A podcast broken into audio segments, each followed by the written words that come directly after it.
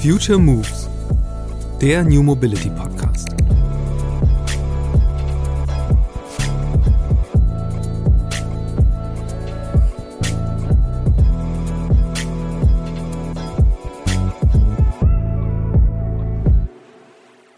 Mobilität in Städten ist sehr freier Markt, ähnlich wie Wohnung und Wohnungsmarkt so. Man kann nicht einfach Wohnungen oder Gebäude kaufen, umwandeln, wie man will und so weiter. Und wie auch Energie. Und es gibt diesen Begriff der Rekommunalisierung in Energie. Also es ist halt ein Trend, 10, 15 Jahre mindestens, dass tendenziell solche Nahversorgungsthemen sogar zurückgekauft werden. Hamburg kauft sein Fernwärmenetz zurück und das sich andere Städte auch. Das ist halt ein, ein Trend in Europa außerhalb Großbritannien seit vielen Jahren. Es könnte sein, dass Mobilität tendenziell auch so gesehen wird, dass man sagt, zu einem modernen ÖPNV-Mix gehören auch solche Angebote und die bieten wir auch mit an. Mein Name ist Christian Kors. Künftig spreche ich hier einmal die Woche mit VisionärInnen und PraktikerInnen der neuen Mobilität. Gast in der ersten Folge ist Gunnar Froh, Gründer und CEO von Wunder Mobility. Für mich ist Gunnar eine Idealbesetzung, denn er hat heute ein sehr erfolgreiches Startup, das im New Mobility Bereich unterwegs ist, aber hat auch vor einigen Jahren, als er angefangen hat, mitbekommen, wie viel Widerstand es gibt gegen neue Mobilitätskonzepte. Aber eben gleichzeitig auch, wie man Wege findet, sich selbst zu ändern, anzupassen und am Ende eben zum Erfolg zu kommen. Denn genau darum Darum geht es bei Future Moves. Auf futuremoves.com gibt es von Montag bis Freitag Stories über wegweisende Projekte der neuen Mobilität. Und am 17. Mai 2022 werden wir beim Future Moves Summit internationale PionierInnen der Branche in Hamburg auf Europas größter Konferenzbühne zusammenbringen. Aber jetzt zurück zum Podcast. Gunnar hat Wunder 2014 gegründet. Damals hieß sein Startup noch Wunder Car. Die Idee? Uber nach Deutschland bringen, ehe Uber hier selbst an den Start gegangen ist. Doch der Gegenwind war von Anfang an groß. Ride-Hailing, also das Konzept, dass man Menschen ohne Taxi Schein es ermöglicht, gegen Bezahlung andere Personen ans Ziel zu bringen, war umstritten. Die Konsequenz für Wunder war, das Geschäft in Deutschland aufzugeben und später das komplette Geschäftsmodell umzustellen. Wunder wurde zur Softwareplattform für Shared Mobility Anbieter. Die wird heute unter anderem genutzt von Emmy, Felix und auch von einem Dutzend Stadtwerke, die eigene Scooterflotten betreiben. Doch mittlerweile entwickelt Wunder nicht nur Software, sondern auch Scooter und eigene E-Bikes. Die werden den Kundinnen für ihre Flotten verkauft oder über eine Tochterfirma komplett finanziert. Wunder hat inzwischen einen Marktanteil von 10%, sagt Gunnar. Das klingt nicht nach viel, aber in einem sehr fragmentierten Bereich ist es ausreichend für die Marktführerschaft. Und dieser Markt wird rasant wachsen. Laut McKinsey wird der Sektor Shared Mobility im Jahr 2030 verantwortlich sein für 450 Milliarden Umsatz. Ich habe mit Gunnar aber nicht nur darüber gesprochen, wie sich Wunder ein möglichst großes Stück von diesem Kuchen sichern will. Wir haben uns auch unterhalten, wie die Pandemie die Mobilität verändert hat. Für ihn ganz persönlich, aber natürlich auch allgemein. Außerdem hat Gunnar mir seine Mobilitätstrends 2022 verraten. Und er hat mir erklärt, warum er nicht an das Konzept multimodaler Mobilität glaubt.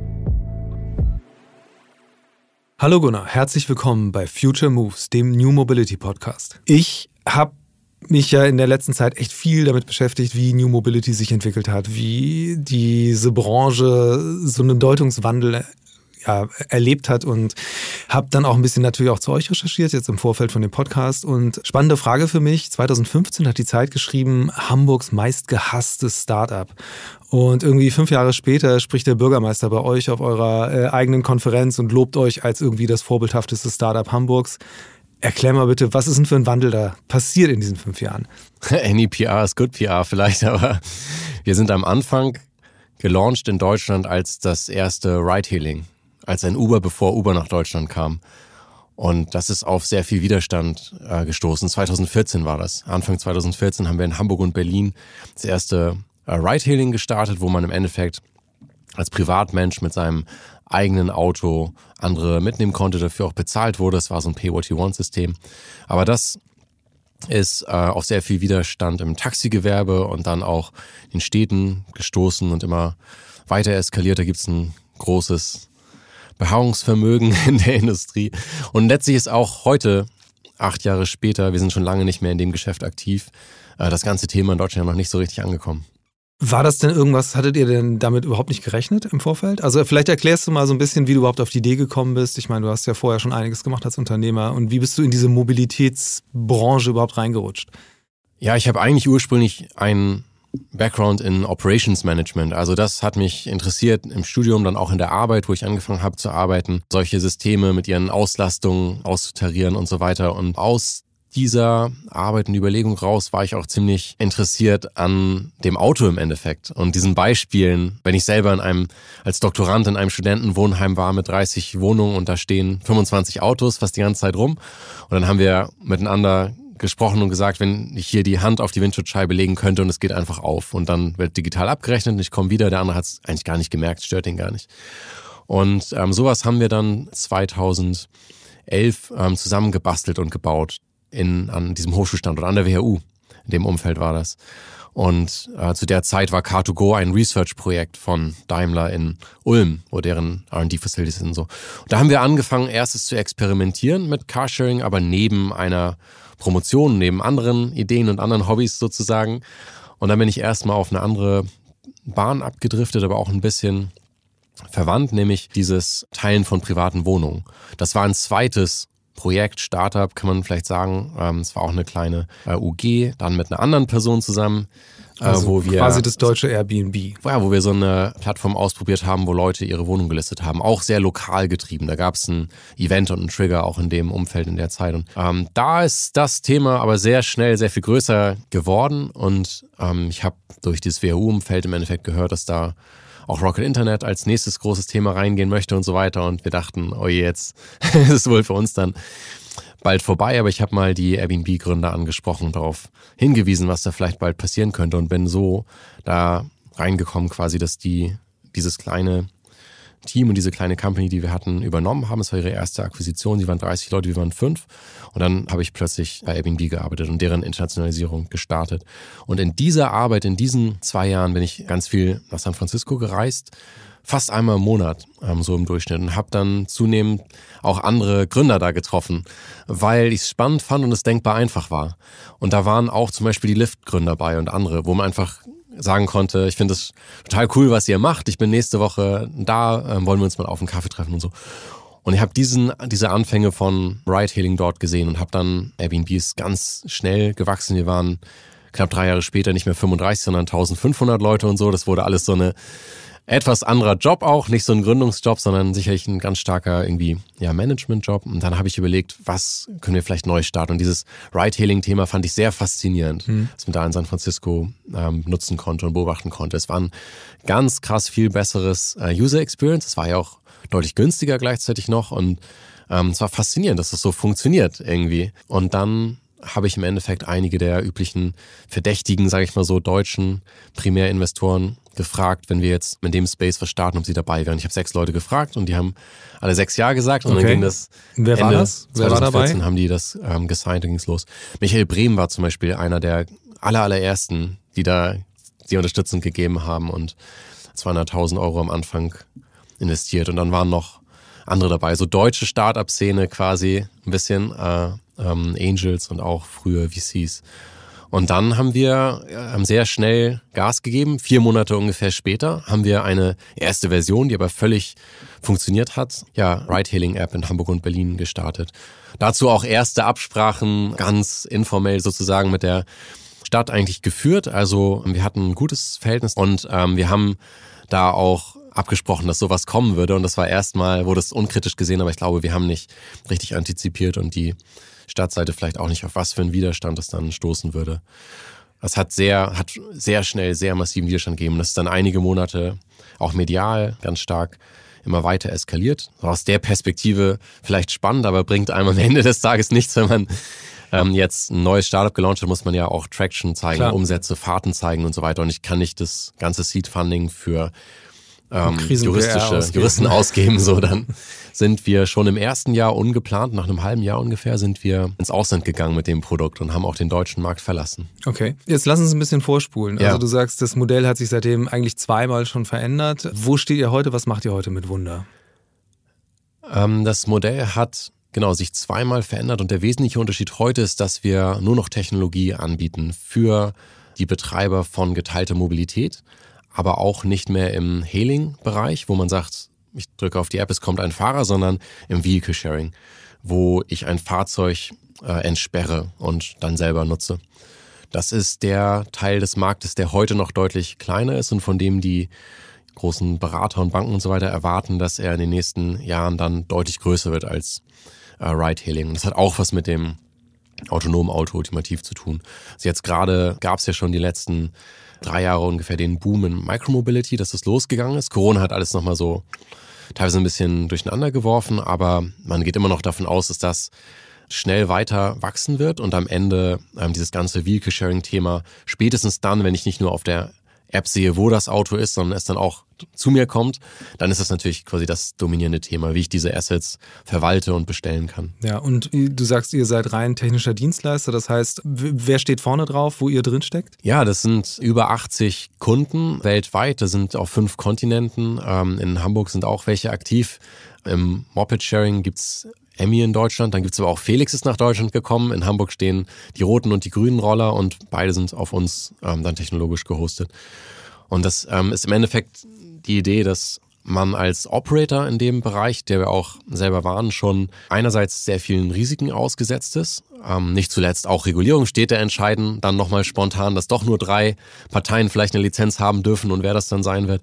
Aber auch viele andere Entscheidungen, die man treffen muss, auf welche Fahrzeuge man da einsetzt und im Businessmodell und dass es für uns strategisch sinnvoller ist, dass wir uns auf die Technologie konzentrieren und das als eine Software as a Service quasi auslizenzieren anderen ähm, Spielern. Wir haben dadurch eine ja eher innovationsgetriebene Kultur statt eine Operations nur kostengetriebene Kultur und haben eine größere Resilienz. Das hat man jetzt auch in den letzten zwei Jahren im Endeffekt gesehen, wenn ein bei einem Kunden in Dubai der Lockdown verhängt wird und wirklich gar nicht mehr gefahren ja. werden darf, dann gehen Niederlande schon wieder auf. Zum Beispiel okay. sind wir viel hm. diversifizierter mhm. über Länder und Fahrzeugtypen hinweg und so ja. als ein einzelner Operator. Ähm, sag doch mal ein paar Zahlen. Also wie viele, wie viele Fahrzeuge laufen da jetzt über eure Plattform?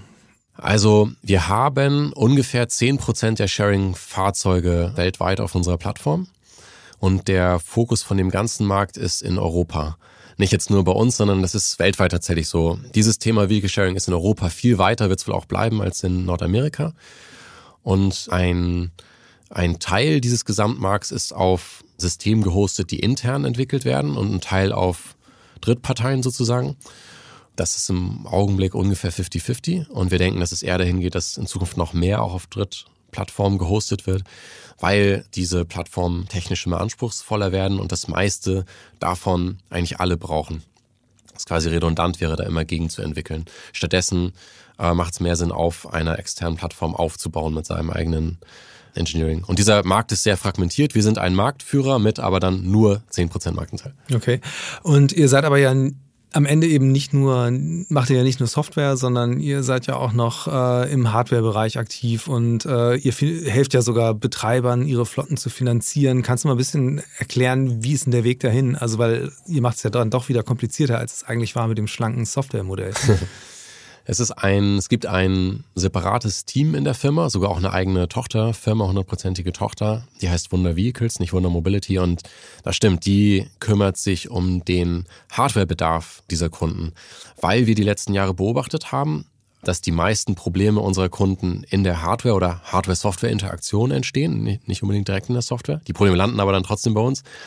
Und die einzelnen Kunden in der Regel nicht vielleicht die Manpower oder die Insights haben, dass sie ja auch viele Hersteller, größtenteils in China und so, schon selber besucht haben und auch aus dem Feld die Daten sehen, wie verschiedene Fahrzeuge bei verschiedenen Anbietern wirklich funktionieren und so so dass wir denen einen Mehrwert bieten können, die aber auch ähm, sehr offen dafür sind. Also wir haben halt gemerkt, dass wir die meisten Fahrzeugkaufentscheidungen unserer Kunden auch beeinflussen können. Dass die nicht Fan einer Marke zum Beispiel sind, unbedingt okay. dieses E-Bike haben wollen, sondern die wollen Daten sehen. Das ist ja ein B2B-Purchase. Wir können die beeinflussen, wohin die gehen. Und jetzt haben wir im Endeffekt ein eigene Hardware-Engineers, ähm, so dass wir in die Entwicklung der Fahrzeuge eingreifen, das Manufacturing einen anderen machen lassen und dann die Distribution auch organisieren. Und nachdem dieses Problem gelöst war, kann ich zuverlässige ähm, Sharing-Mopeds und Sharing-E-Bikes haben wir jetzt im Angebot. Also Autos nicht, nur Two-Wheeler. Nachdem das gelöst ist, das nächste dringende Problem der Kunden quasi, wie kann ich die auch finanzieren? Und wenn ich damit zu einer Bank gehe, dann klappt das in aller Regel nicht als Operator in Europa. Banken schauen sich die Einzelcase nicht so gerne an, die kennen die Assets auch nicht so gut, können die auch nicht weiterverwerten, falls sie mit denen nachher ansitzen, falls es zum schlimmsten Fall kommt. Und wir haben im Endeffekt ja ungefähr 20 Kunden im Augenblick über Fahrzeuge finanziert, ein Portfolio von Operatoren, äh, was wir dann wieder von Banken refinanzieren lassen können. Genau, wir haben einfach da auch eine bessere Einschätzung, wer gerade wie dasteht, wenn wir die Daten dieser Operator in Echtzeit sehen, als eine Bank das vielleicht interpretieren könnte haben dann ein Portfolio, nicht nur einen einzelnen und haben nach hinten raus im Worst Case auch eine Möglichkeit, diese Fahrzeuge dann innerhalb von Wochen zu einem anderen Kunden, vielleicht auch in einem anderen Land zu schicken, falls jemand auf seinen Payments äh, nicht mehr weiterkommt. Und darum gibt es jetzt auch diesen dritten Arm quasi, Wunder Capital, genau. Ja, das ist ja eigentlich der spannende Punkt auch, weil ähm, das ist ja so ein bisschen das Klischee oder der Verdacht, der immer mitgeht, äh, das Ganze wird ja nie irgendwo richtig wirklich profitabel sein. Wie, wie siehst du das? Also jetzt auch nicht nur in Bezug auf eure eigenen Aktivitäten, sondern auch für die Branche insgesamt. Wer wird Geld verdienen damit und wo? Hm, es gibt so ein Klischee, dass man Vehicle Sharing kaum profitabel betreiben kann und insbesondere kein Carsharing. Und dann gibt's aber die Gegenbeispiele, die das jetzt zeigen, die das sehr erfolgreich machen. Und das hat halt einfach was mit der Umsetzung zu tun. Bestimmt viel schwieriger ähm, getan als gesagt. Aber eine verwandte Industrie von uns ist Autovermietung. Und da ist auch das Klischee, also denen geht's allen schlecht und da ist es niedrige Margen und so weiter. Und Herz USA ist bankrott gegangen und Europcar wurde für einen Apple und Ei Volkswagen verkauft. Aber Sixt geht's wunderbar.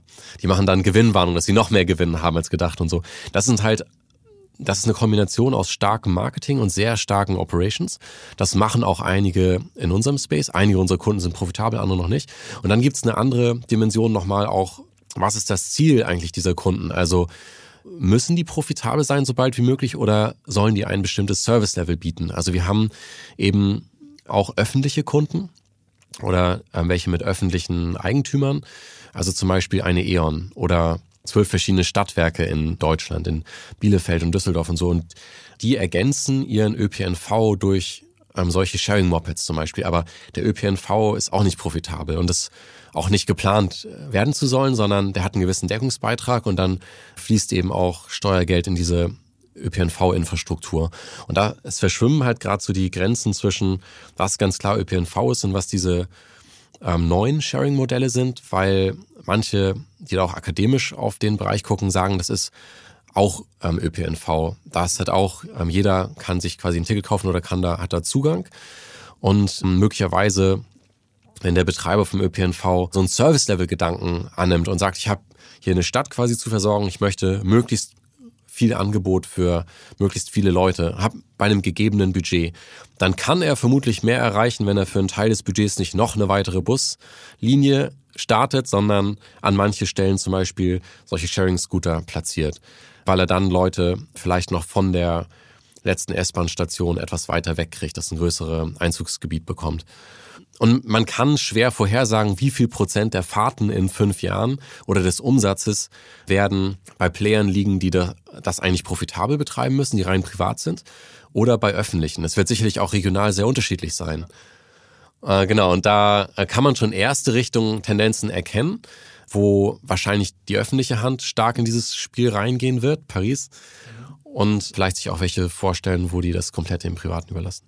Das ist ja eigentlich eine spannende Frage auch. Das bedeutet ja auch am Ende, dass sich so ein bisschen die Gewohnheiten auf der anderen Seite ändern müssen. Also gerade wenn man mit jetzt, ich sag mal, Stadtwerken, um bewusst den alten Begriff zu verwenden, zu tun hat, merkt ihr da eine Veränderung? Kommen da neue Leute auch irgendwie ans Ruder, die einfach mehr Offenheit haben? Also, also ähm, wie viel Pull, wie viel Push ist eigentlich euer Business? Ähm, also wir haben am Anfang als Unternehmen versucht, auch viel mit zu pullen, sag ich mal, Überzeugungsarbeit zu leisten, so auch im Sinne von vielleicht Gesetzgebung oder dass es alles offener ist.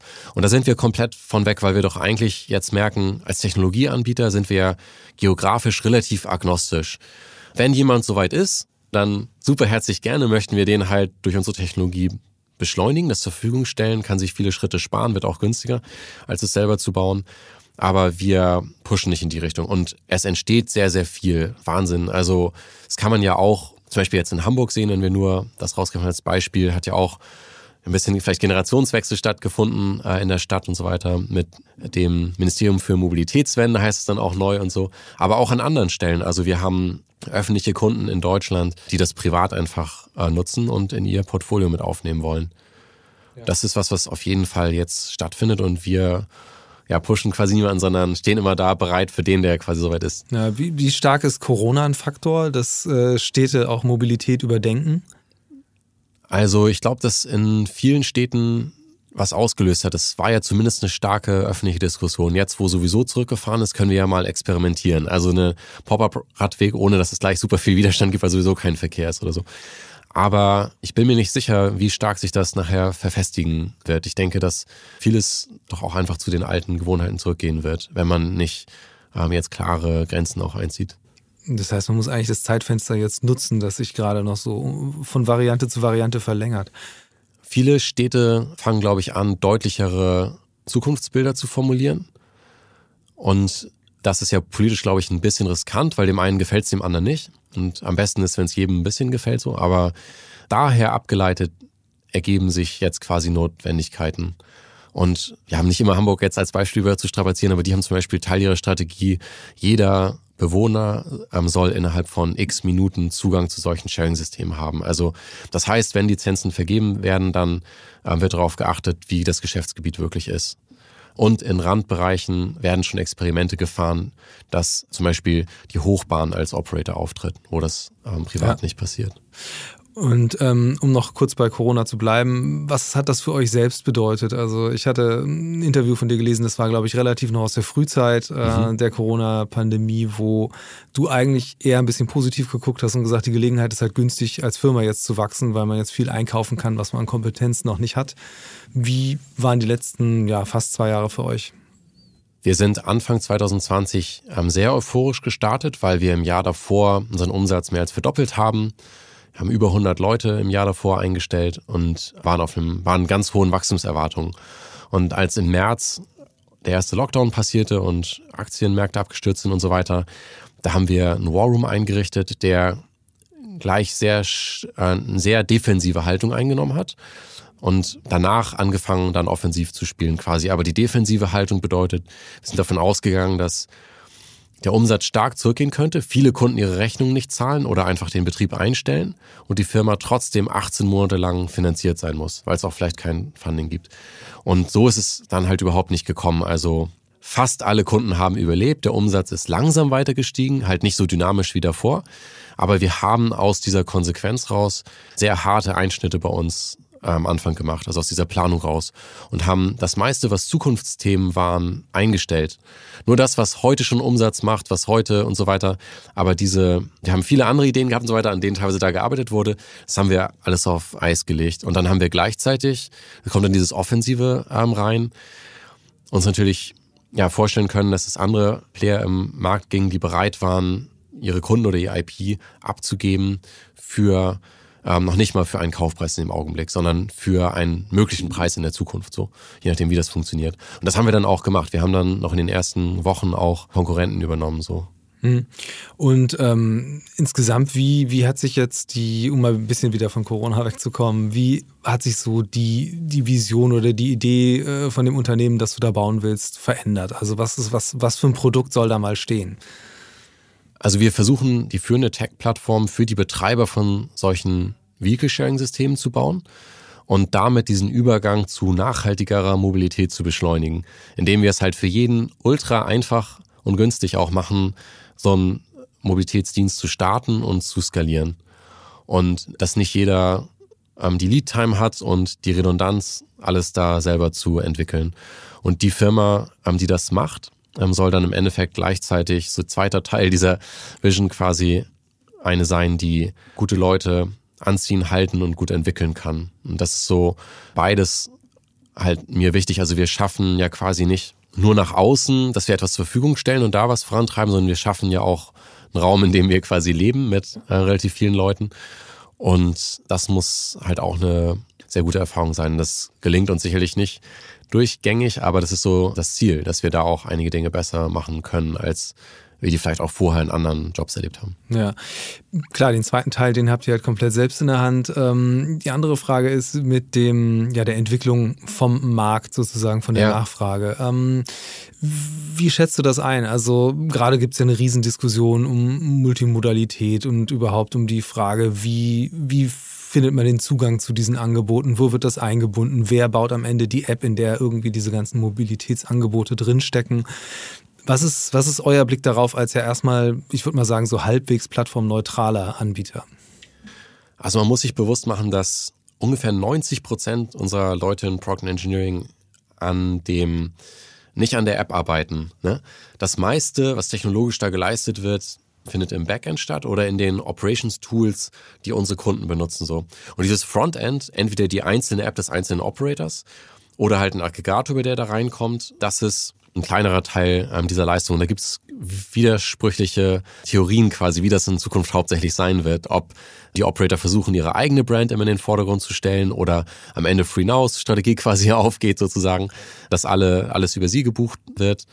Oder ähm, Städte reinkommen, vielleicht selber bauen lassen. Am Ende des Tages wird es wahrscheinlich all diese Kanäle geben. Also manchmal gucken wir aus Mobilität raus in Richtung E-Commerce, ob es da Analogien geben mag, die halt viel, viel optimierter und viel weiter schon sind in diesen Themen. Und naja, das ist so, wir hätten da eine Art Shopify-artige Rolle, dass wir sagen, wenn du insbesondere im Longtail bist, aber auch für größere, kannst du bei uns dein System hosten. Und dann kannst du natürlich auch deine eigene, dein eigenes Frontend, deine eigene Webseite pushen. Wir haben aber auch integriert zu Amazon als Shopify.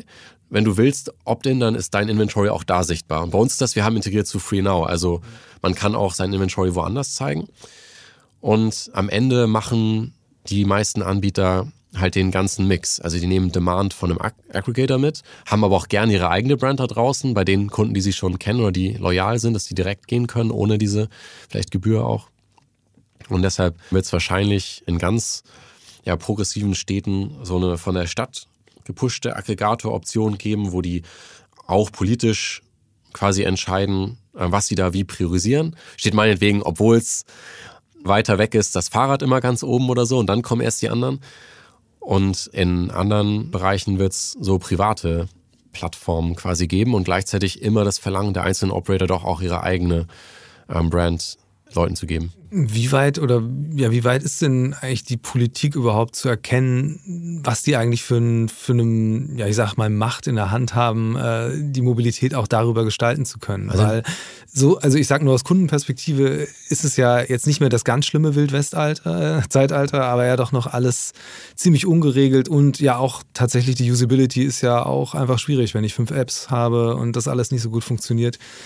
Wie ja, sag mal, hast du Beispiele, wo du sagst, ähm, die machen das eigentlich schon ziemlich smart? Ähm, das könnte die Richtung sein, in die das geht. Also ich glaube, gibt es zwei äh, Möglichkeiten, äh, wie das gehen könnte. Entweder die einzelnen Operator sind jeweils groß genug, dass es für dich eigentlich fast immer funktioniert als End-User wenn ich WeShare gerne mag und die von Anfang an mit vielen Autos starten. Das funktioniert einfach fast immer, ist immer einer da. Ist mir dann ein bisschen egal.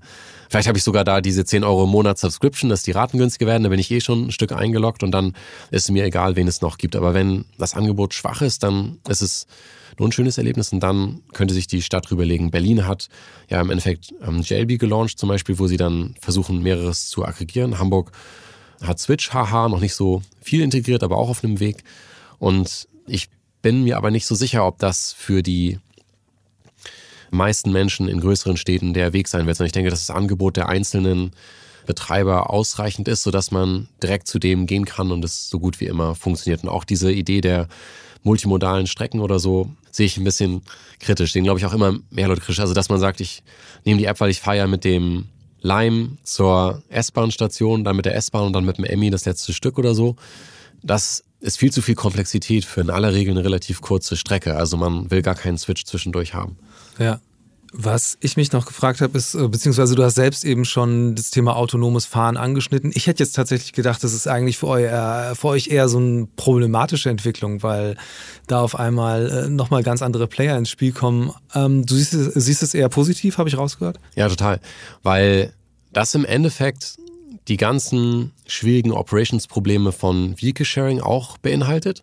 Und der einzige Unterschied ist, dass dieses Fahrzeug nicht nur auf der Karte sichtbar wird und ich muss die acht Minuten dahin gehen, so, sondern dass es ja zu mir kommt und ich während der Fahrt möglicherweise im Auto das Auto fahren oder selbst fahren lassen kann. Und dann ändert sich vielleicht die Minutenrate.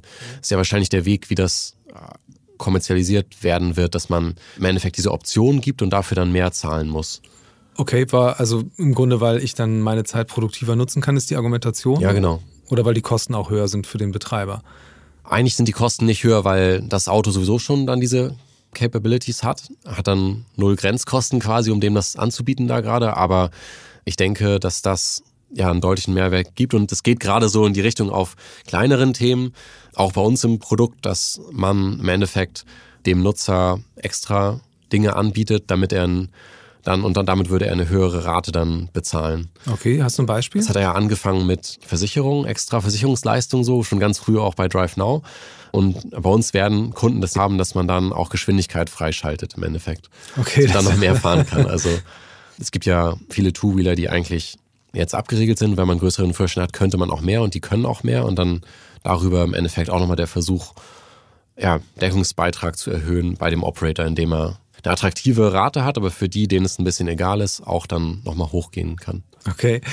Ihr habt ja angefangen im, im B2C-Bereich, ähm, seid dann da rausgegangen, so hinter die Kulissen da weitergearbeitet. Aber was ich mich auch gefragt habe, ist, seid ihr eigentlich wieder auf dem Weg dahin, auch mit eurer Marke an den Kunden ranzutreten irgendwann? Nee, das sehe ich nicht kommen. Also es gibt manchmal eine Überlegung von Playern wie uns, die einen richtigen Longtail bedienen, recht kleine lokale Anbieter, dass man die ja alle in einer gemeinsamen App zeigen könnte. Aber die Alternative ist einfach in der App des jeweiligen Kunden die Möglichkeit zu geben, auf der Karte auch noch die anderen zu sehen sozusagen.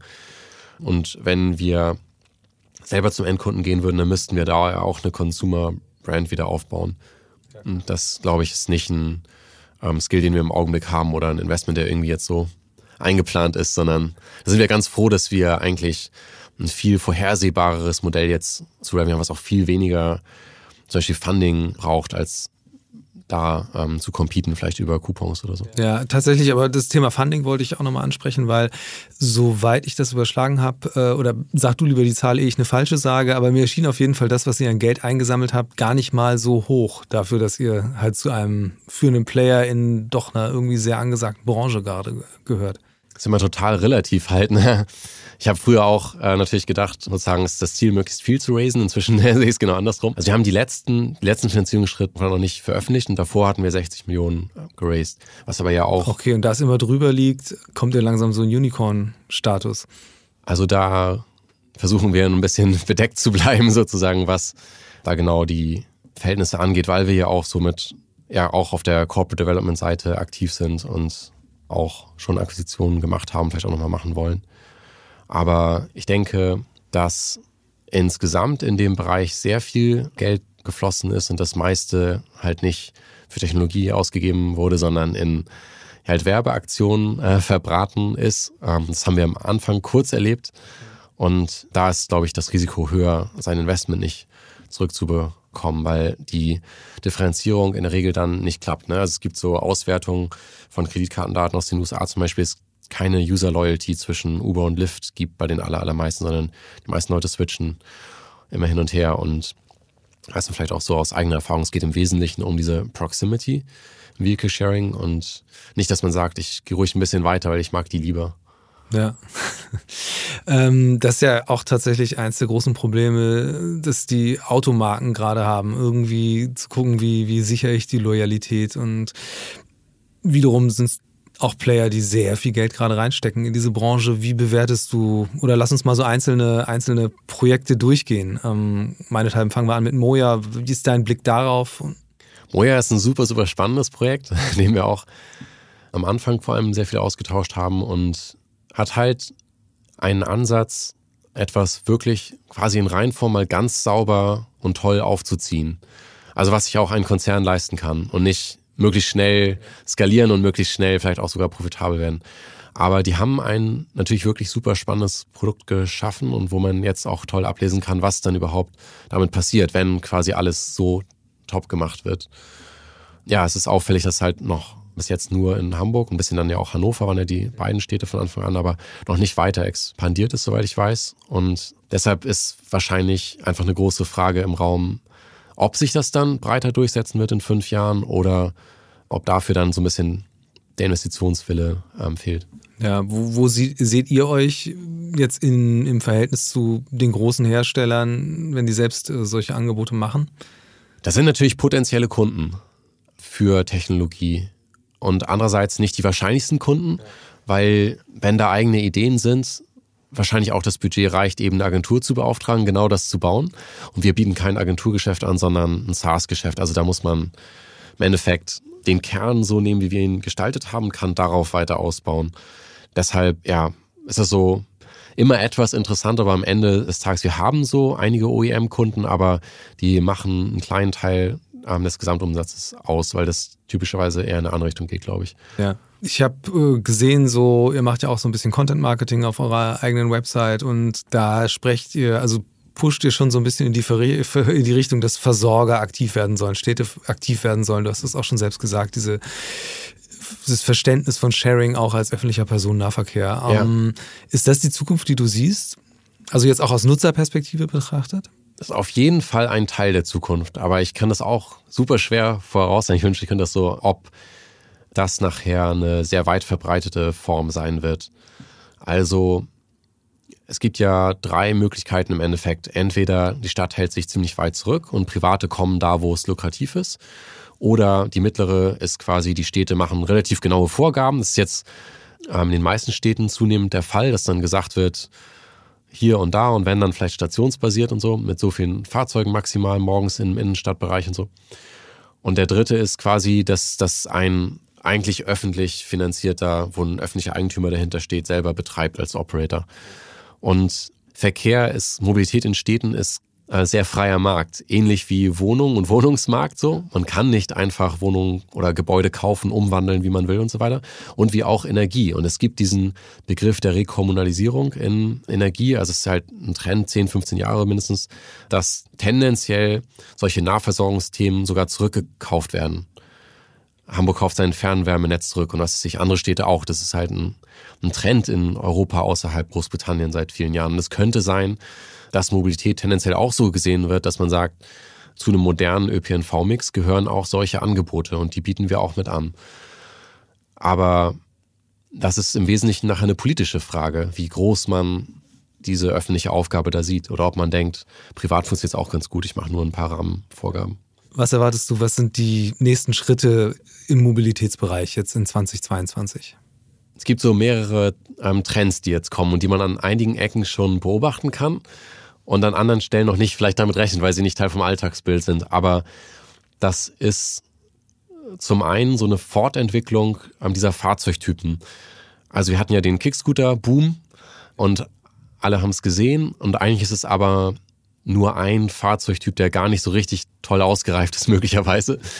Und privat werden ganz viele E-Bikes gekauft, aber die werden, E-Bikes werden auch ihren Weg ins Sharing finden. Und dann ist immer noch ein relativ großer Gap zwischen diesen Micromobility-Formen und einem richtigen Auto, was im Endeffekt 180 fahren kann, total schwer ist, im Unfall abgesichert auf der Autobahn und so. Und wenn man jetzt zum Beispiel in Amsterdam sich in der Innenstadt an eine Kreuzung stellt, da war ich im Sommer ein paar Mal, wir auch Kunden haben, dann ähm, sieht man lauter kleine äh, zweitürige Elektroautos durch die Gegend flitzen, wie so ein Golfkart quasi. Und Amsterdam ist halt eine progressive, relativ wohlhabende Stadt und das ist relativ cool. Also hier würde man denken, oh Gott, das ist ja ein, was ist das für eine kleine Kiste und so weiter, das sieht total bescheuert aus, aber das ist ein richtiges Lifestyle-Produkt, glaube ich, dort wird es gerade. Auch richtig coole Designs. Und das wird so sich im Straßenbild auch noch verändern. Also werden so ein zunehmendes Zurückdrängen vom privaten Auto aus immer Innenstadtbereichen, noch eine höhere Diversität von Fahrzeugtypen, ein bisschen die Lücke zwischen Micromobility und Auto wird beginnen zu schließen.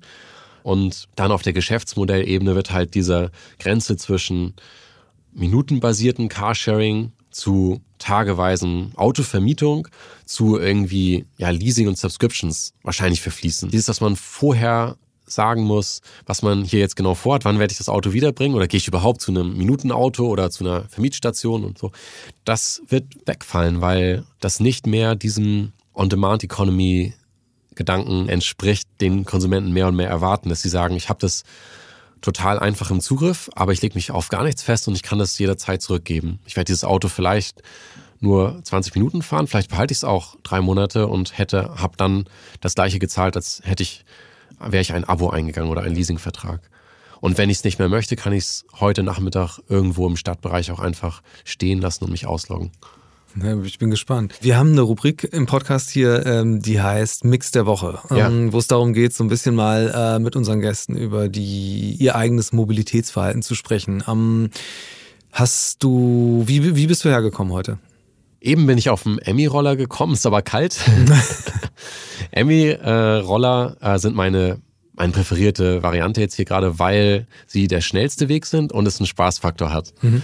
Also ich fahre ungefähr 20 Minuten in die Hafen City rein zur ähm, Arbeit, auch jetzt in Corona. Und das ist absolut der schnellste Weg. Man parkt direkt vor der Tür, wie auch immer. Es ist super cool für Termine in der Stadt. Aber es ist nicht für jedes Wetter tauglich so. Dann gibt's halt eine Backup-Option im Carsharing.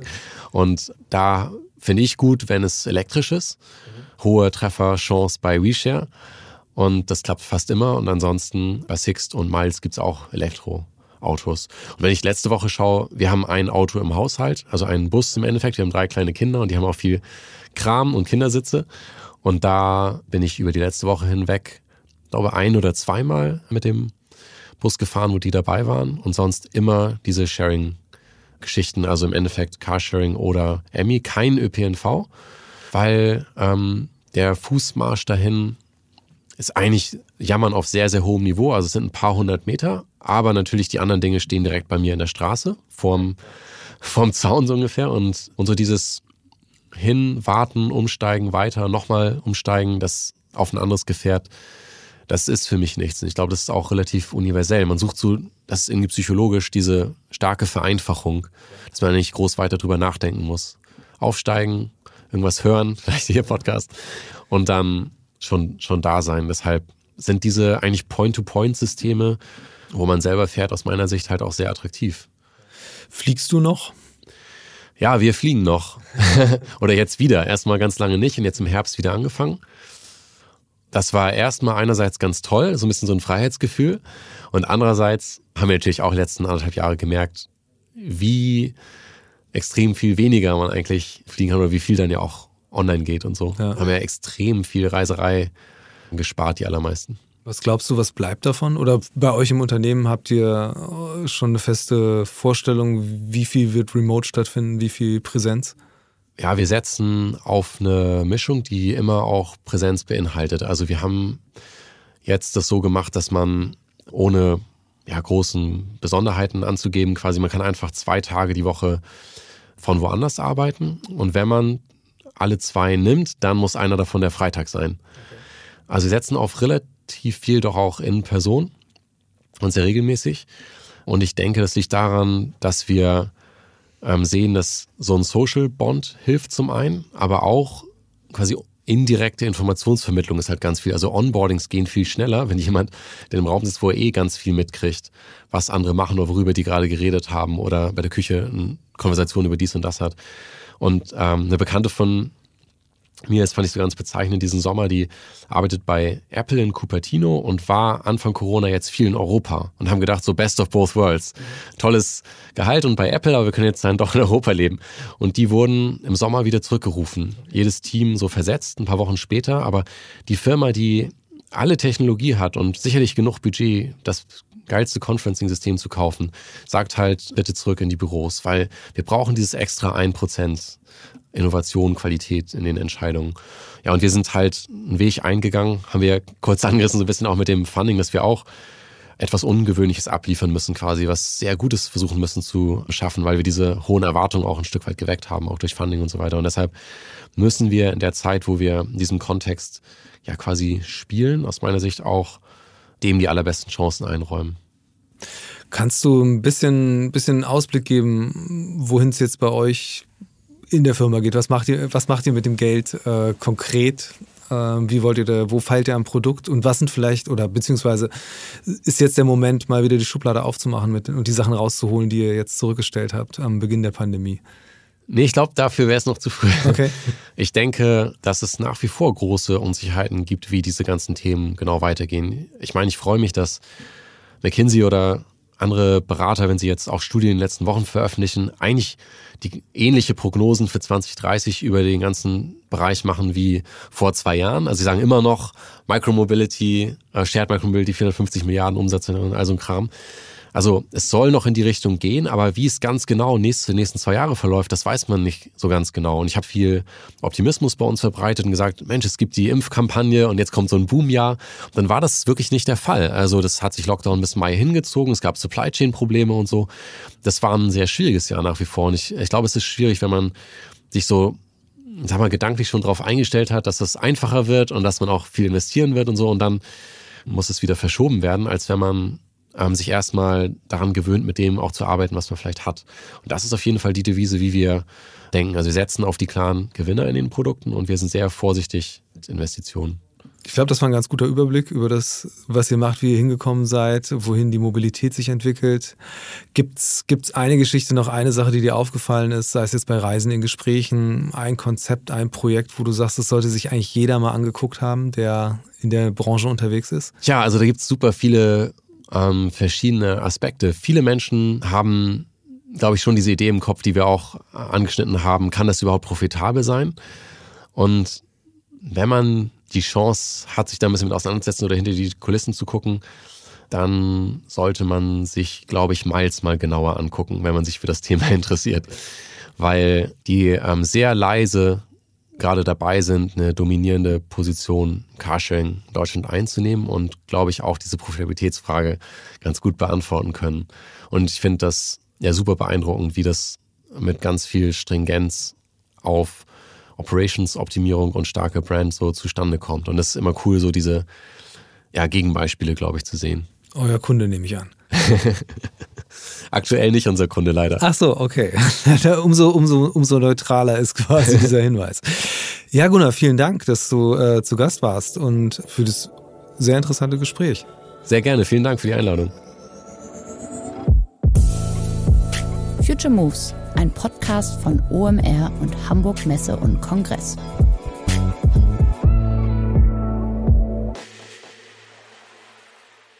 Dieser Podcast wird produziert von Podstars